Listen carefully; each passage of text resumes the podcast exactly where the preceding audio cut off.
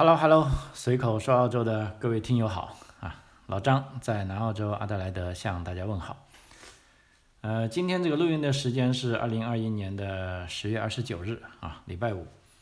啊，本来今天是没有计划做节目的啊，但一大早收到这个图书馆的催我还书的一个信息啊，我借的一本书已经续了一次了。啊，本来借一次是可以保留两个礼拜，那我这个已经四个礼拜了。而且最关键的说，我这本书已经被别的人订了啊，所以我不能续，所以我带回家马上还了。那还之前，我觉得这本书是非常有意义的啊，就一本澳大利亚人怎么写澳大利亚的这个呃过去的生活啊，因为啊一直以来哈，就澳大利亚其实在啊我们心目里是一个比较刻板的印象，比如说在我们上学的时候啊，也就是说八九十年代。啊，那么当时中国澳大利亚的关系还比较友好，那么就我们就知道澳大利亚是啊骑在羊毛上的国家啊，坐在矿车上的国家啊。那么随着这几年中澳关系的恶化啊，就啊大家就尤其是中国的官媒啊，就把澳大利亚描描绘成是一个啊反华的啊，这个种族歧视的啊，甚至一个非常危险的国家啊，对中国很不友好的国家。但事实上民间并不这么认为哈，就是说，客观的说啊，在这里大家想一下，凡是去过澳大利亚的人，啊，都会为澳大利亚的这些人的呃土气啊，这些淳朴啊，这种乐观啊，这种雷锋精神而津津乐道啊。还有中国的一个大人物啊，这个马云啊，如果看他的传记啊，早期。他跟澳大利亚人的一个友谊，哈，其实对他的，按照他自己的说法，对他的这个人生观是起了很大的这个呃影响啊。所以在这里呢，我也想跟大家分享一下这本书的啊一些呃内容啊，甚至一些观点啊。这本书呢，就是以澳大利亚人的眼光啊来看待啊澳大利亚人自己啊，比如说早期啊，他们从这个欧洲人。啊，第一次进入澳大利亚啊，他们怎么样拓展殖民地啊？怎么样跟土著啊进行战争啊？甚至是屠杀啊？怎么样又被土著反杀啊？那么以及澳大利亚整一个呃陆地上的这些动物、植物啊，对于欧洲人来说是非常陌生的啊。而且阅读这本书也有助于我们认识到澳大利亚为什么把内陆啊称为这个边界。啊，因为一般如果是以啊啊咱们中国的朋友啊，这个以大陆为中心这种观念的人啊，一般来说我们的边界啊就是在海边啊。那么但澳大利亚人恰恰相反啊，他们的尤其是欧洲人啊，就是说呃，就是说也就是说澳大利亚这个现代国家的奠基者啊，他们是从遥远的这个。英格兰啊，苏格兰啊，爱尔兰啊，这些大不列颠的这个群岛啊，远远的航海而来啊，来到海，来到这里呢，就海边其实就是他们的，等于说是中心啊。那么再往内陆拓展呢，这才是他们的边界啊。所以我觉得这本书是非常有意思啊，就是让我们以这个澳大利亚澳大利亚人的观点来看。澳大利亚啊，那么这样呢，可以让我们更加客观的啊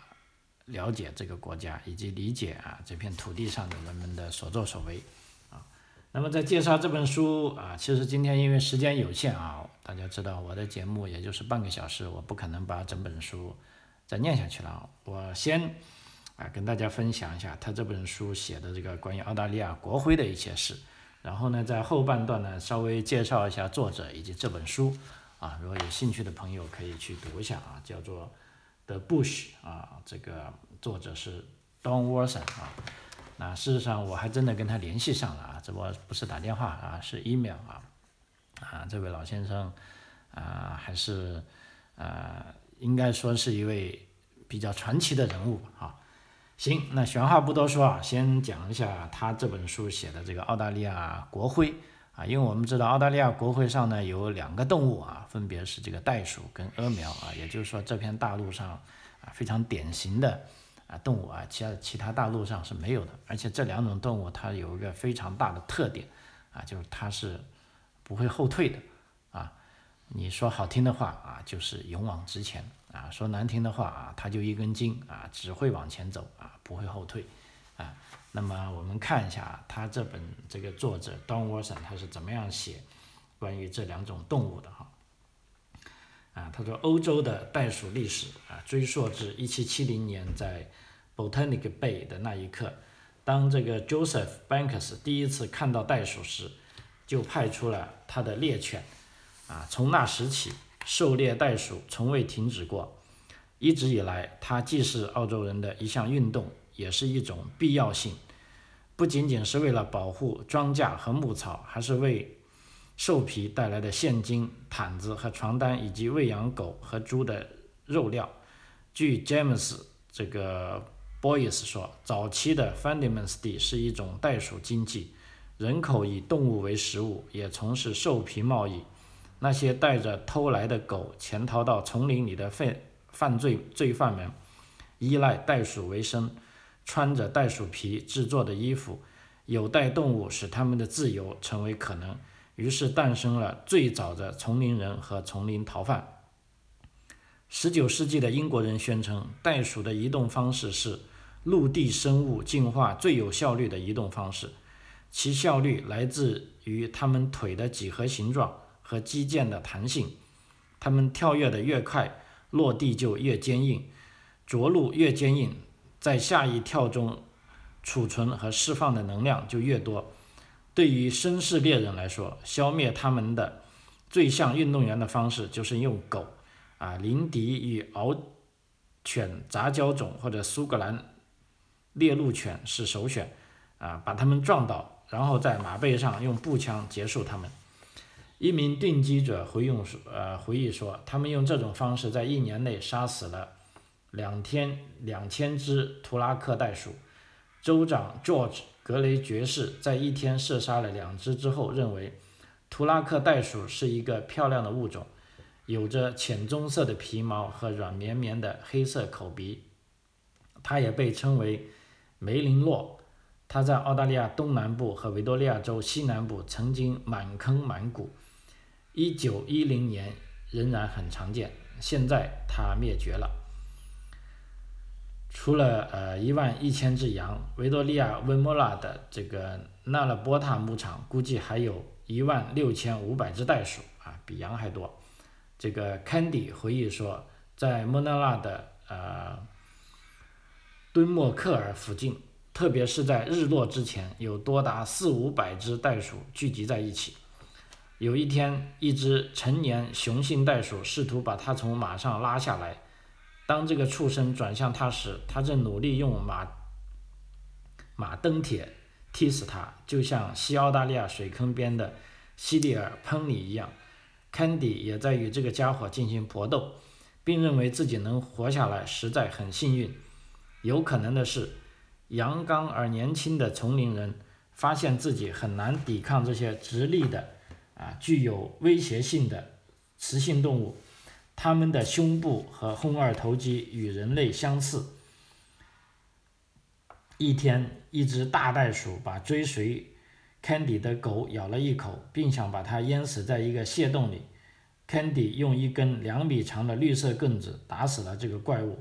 砍掉了它的爪子。他的工头认为它的爪子不同寻常的大，于是就把它们送去了墨尔本大学。进行研究，在他位于新南威尔士州北部高地的古尔纳马牧场上，奥斯瓦尔德·布洛克索姆建造了两个陷阱围墙。啊，在一次行动中，他的手下用棍棒打死了八千五百只袋鼠。参加另一项活动的还有来自政府机构的大队人马和一位研究有袋生物生殖系统的科学家。他们雇佣了六十二个人，从一英里长的两侧把有袋动物呈 V 字形驱赶到围场里。活动持续了两天。啊，如果他与《英维尔先驱报》报道的是同一个活动，那么结束时共有六千五百只袋鼠被杀死。那么在古尔马纳牧场，这一年总共杀死了袋鼠一万八千只。布鲁索姆和英维尔先驱报都没有透露人们是如何杀死袋鼠的，也没有透露袋鼠尸体去向何方。但该报道说，包括女士们在内的所有人都度过了难忘的时光，并且那位科学家获得了一些有价值的发现，就像国徽上其他同伴一样。阿苗吸引力强，吃起来也很美味。雌阿苗一次下蛋可多达二十枚。在孵蛋的八周时间里，雄阿苗坐在蛋上，极度的勤奋，细心的呵护。阿苗身高两米，能够用爪形三尺脚爆发巨大的踢踏力啊！它们像袋鼠或骡子一样向前踢。无论雄雌阿苗在搏斗中同样是强悍的，但澳大利亚野狗的成功概率较高。据说，当阿苗在开阔的野外奔跑时，老鹰通过俯冲轰炸杀死它们。阿苗喜欢成群结队地游荡、猎食、吃草，通过脖子上的充气囊发出的咕咕声相互保持联系。对于那些不喜欢吃肉或不需要油的人来说，一种体格强壮、散发光泽的阿苗会像澳大利亚大陆最初的恋人或两个探险者一样，在岩石间或草原上漫步汤翔，令一切兴奋不已，全然没有追赶或杀死他们的欲望。他们在远处显得既奇怪又美丽，近距离观察时则很不安。Rice 写道：“我想你的故事是。”当你被给予进化之手时，你吞下了它。土著人视阿苗的脂肪为珍品。今天或者直到二三十年前，在一些乡村地区，有人还在猎杀阿苗。地面上的浅洼地就是他们烘烤阿苗的地方。莫雷河下游的人们在一个土灶里把它们整只烤熟，只把土只把头露在外面。这样，当蒸汽从它的嘴里冒出的时候，就被认定是烤熟了。土著居民还广泛地利用阿苗的皮肤、骨骼和肌腱以及所含的大量油脂。米歇尔上校谈到他在旅行中遇到土著居民时说：“阿苗是专为老年人独享的。欧洲人也很喜欢阿苗肉，还认为他们的皮可以做成很好的垫子，而且他们比土著人更看重阿苗油。一只大个。”头阿苗可以分解出五升或六升的油，用来填满油灯，软化并保存马鞍和其他皮革制品，润滑枪械，缓解人和动物的扭伤和擦伤。当疲劳时，路德维希把它擦在全身的皮肤上。它有点刺激的特征被证明是非常有益的。奥斯卡发誓并认为。它可以渗入玻璃，它有强大的渗透力和切入力。它继续以以一种类似于应对一切疾病和症状的灵丹妙药在市场上流通，从前列腺功能失调到痤疮、头皮屑和湿疹。但美国食品药品监理管理局对此持怀疑态度，并警告购买者说，阿苗油是一种未经批准的药物。猎杀阿苗也被当作一种纯粹的乐趣，他们的不幸之处在于能够以每小时五十公里左右的速度奔跑，与马的奔跑速度相仿，因而使自己成为令人兴奋不已的赛马对象。在他1838年的登陆探险中，Joseph 和他的手下及一只林迪犬追赶一只阿苗长达十一公里，最终还是未能追上。后来他测量了一下这只阿苗的步幅，只有不到三米。狩猎阿苗带有一点马术竞技会的意境和兜网马球运动的精神，所有的阶层都享受着这种精神和意境。从飞奔的马背上，一个人可以用马成铁打飞阿苗的脑袋，也可以用左轮手枪射杀它们。塔斯马尼亚岛、袋鼠岛和国王岛。较小的阿苗亚种已被猎杀至灭绝。1865年，不朽的鸟类学家约翰·古尔的请求殖民地制止阿苗在澳大利亚东部平原的肆意毁灭，以免为时过晚，以至于这种鸟类从该地区灭绝。今天，在澳大利亚本土，它已经从许多地方消失了。尽管从前这些地方很常见。但是利用了随白人定居而增加的粮食供应，在一些地区，现在的鹅苗比欧洲人到来之前更多。如果他们只是吃小麦，小麦种植者的愤慨可能还可以抑制，但是与他们吃的全部小麦相比，阿苗太差的更多。山岚并没有组织他们，凭借三尺脚爪，他们轻而易举地爬过了大多数山岚，而那些爬不上去的山岚，他们就会踢倒，给兔子闪开了方便之门。随着小麦带在西澳大利亚的扩大，猎杀开放期也开启了，成千上万只阿苗被消灭。在六个月的时间里，政府发放了超过五万七千份奖金。一九三二年，由于小麦价格极低，联邦国防部长同意向西澳大利亚阿坎皮恩派遣机关枪分队。据估计，在堪皮恩有两万只鹅苗准备发起进攻。于是，国防部派去了一支小部队和士兵，带着两把刘易斯机枪和一万发子弹。麦农们则试图把这些鸟赶到火场。阿苗似乎机智地应对了此战略，因而他们的伤亡非常小。英联邦拒绝了所有进一步的军事援助请求。1944年，阿苗被宣布为害虫。在接下来15年里，每个阿苗园可赏金四先令，每枚阿苗蛋可赏金六便士。最终，共为猎杀28万4704只鹅苗发放了赏金。啊，这里我稍微插一下啊，这个关于澳洲的军队的战斗力问题啊，就刚才讲了，这个澳洲军队曾经跟鹅苗发生了战争哈，啊，但据说啊，这个军队还是没有赢啊，包括这边他的记录也是说，呃，鹅苗似乎很机智啊，那么我呢会继续找这方面的资料，我觉得这个我是读了非常有趣的啊，我感觉我很想知道。啊，澳大利亚军队它的作战能力为什么这么低？啊，甚至他们带着这个机关枪和一万发子弹，居然都没有歼灭这个预定的这个鹅苗啊，这是一个 呃悬案啊，我要去查一下啊，如果查到了啊，有机会也做个节目啊，给大家分享一下。OK，继续，鹅苗是杂食性的，它们既喜欢吃小麦，也喜欢吃小麦的害虫。澳大利亚昆士兰州高价悬赏猎杀一猎杀一只鹅苗，据称他被指控传播刺梨，死后发现他肚子里有二千九百九十一只毛毛虫，它们可能会传播欧洲人到来后的杂草，但当它们携带本土植物的种子在陆地上行走时，他们也为生物多样性尽了绵薄之力。他们所传播的植物中有本地黄瓜，包括。啊，约翰·麦克道尔在内的探险者当年依靠食用这种黄瓜来抵御坏血病。解剖鹅苗发现，它的胃里含有石头、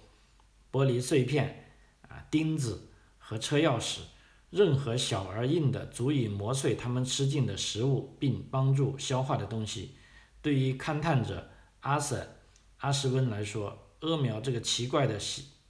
习惯解释了他职业上的一个不解之谜：他放在地上的金子，无论如何也找不到了。他写道：“我把这归结为是阿苗吞下了它，金子穿肠而过。”阿苗与整个大陆土著社会的强大神话联系在一起，其中最重要的一个是，太阳是由一只被抛向天空的鹅苗蛋创造出来的。鹅苗爪。是土著岩石艺术中常见的标志，而且不可思议的是，白人测量员在横贯大陆的标记树上刻的箭头里，也复制了同样的图案。卡达恰巫师是土著文化著名的祭祀杀手，据说他脚上脚上穿着鹅苗的羽毛，以便不留痕迹。鹅苗也被纳入了欧洲澳大利亚神话学，鹅苗蛋因外观精美而受到珍视。澳大利亚轻骑兵在他们耸拉的帽子上插着鹅苗羽毛，他们从身体和精神上说是澳大利亚乡村的真正产物，是他们民族真正的佼佼者。啊，呃，这就是他写的关于这个呃袋鼠跟鹅苗的故事。那么接下来呢，我稍微向大家介绍一下啊，就刚才读的这个世界上摘自这本书叫《The Bush》，啊，Travels in the Heart of Australia，啊，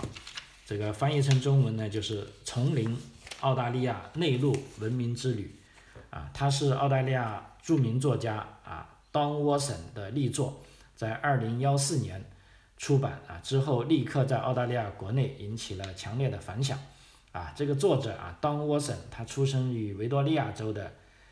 Gippsland 地区，啊，也就是说那个有个很大的那个公园的啊，一个国家公园的那个是呃非常典型的东南部的这个丛林地带啊，也是森林地区，啊，这个 Don Watson 他先后就读于拉筹伯大学、澳大利亚国立大学和莫纳什大学，获得博士学位。他不仅是一位广受好评的作家。还是一位资深的历史学家和政治家，曾在墨尔本大学等研究机构长期从事历史研究工作，并为电视剧和舞台剧撰写政治讽刺脚本。他二十年代、二十世纪五十年代担任过维多利亚州工党领袖 John k 恩的这个演讲撰稿人，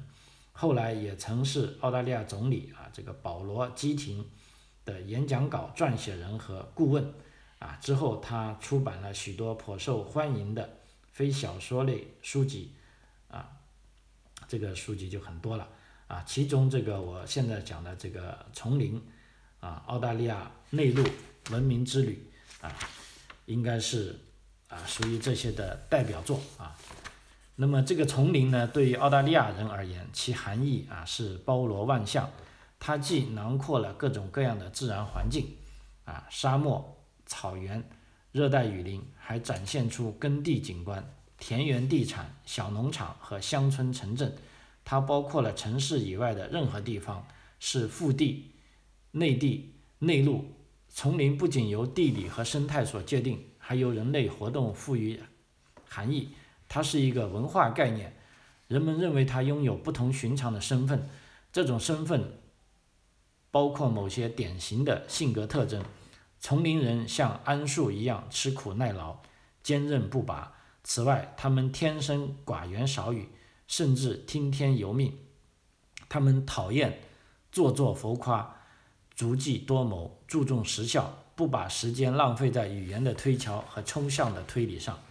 与自然的博弈塑造了丛林人，也使他们在危难时刻众志成城。森林大火。干旱和洪水使他们以一种伙伴情谊紧密相连。伙伴情谊是在丛林中诞生的，某种保守的意识形态也是丛林身份的一部分，有时被称为这个乡村社会主义。丛林人通常反对工党和工会，对社会问题上持保守态度，强烈支持自由市场。但与城市里的寄生虫和游手好闲者相比，他们也觉得自己被忽视。被低估，他们的政党国家党表达了这种或多或少相互矛盾的立场。他们坚定独立，热爱自由企业，但他们也要求政府补贴财政救济和其他种类的特殊补贴。丛林是边疆，边疆塑造了新世界国家的思想，而这种思想在边疆关闭后仍长期存在。那里的人们忍受着大自然的残酷无情。披荆斩棘为后来者引路，我们不仅钦佩探险家和先驱者的事迹，而且向他们致敬。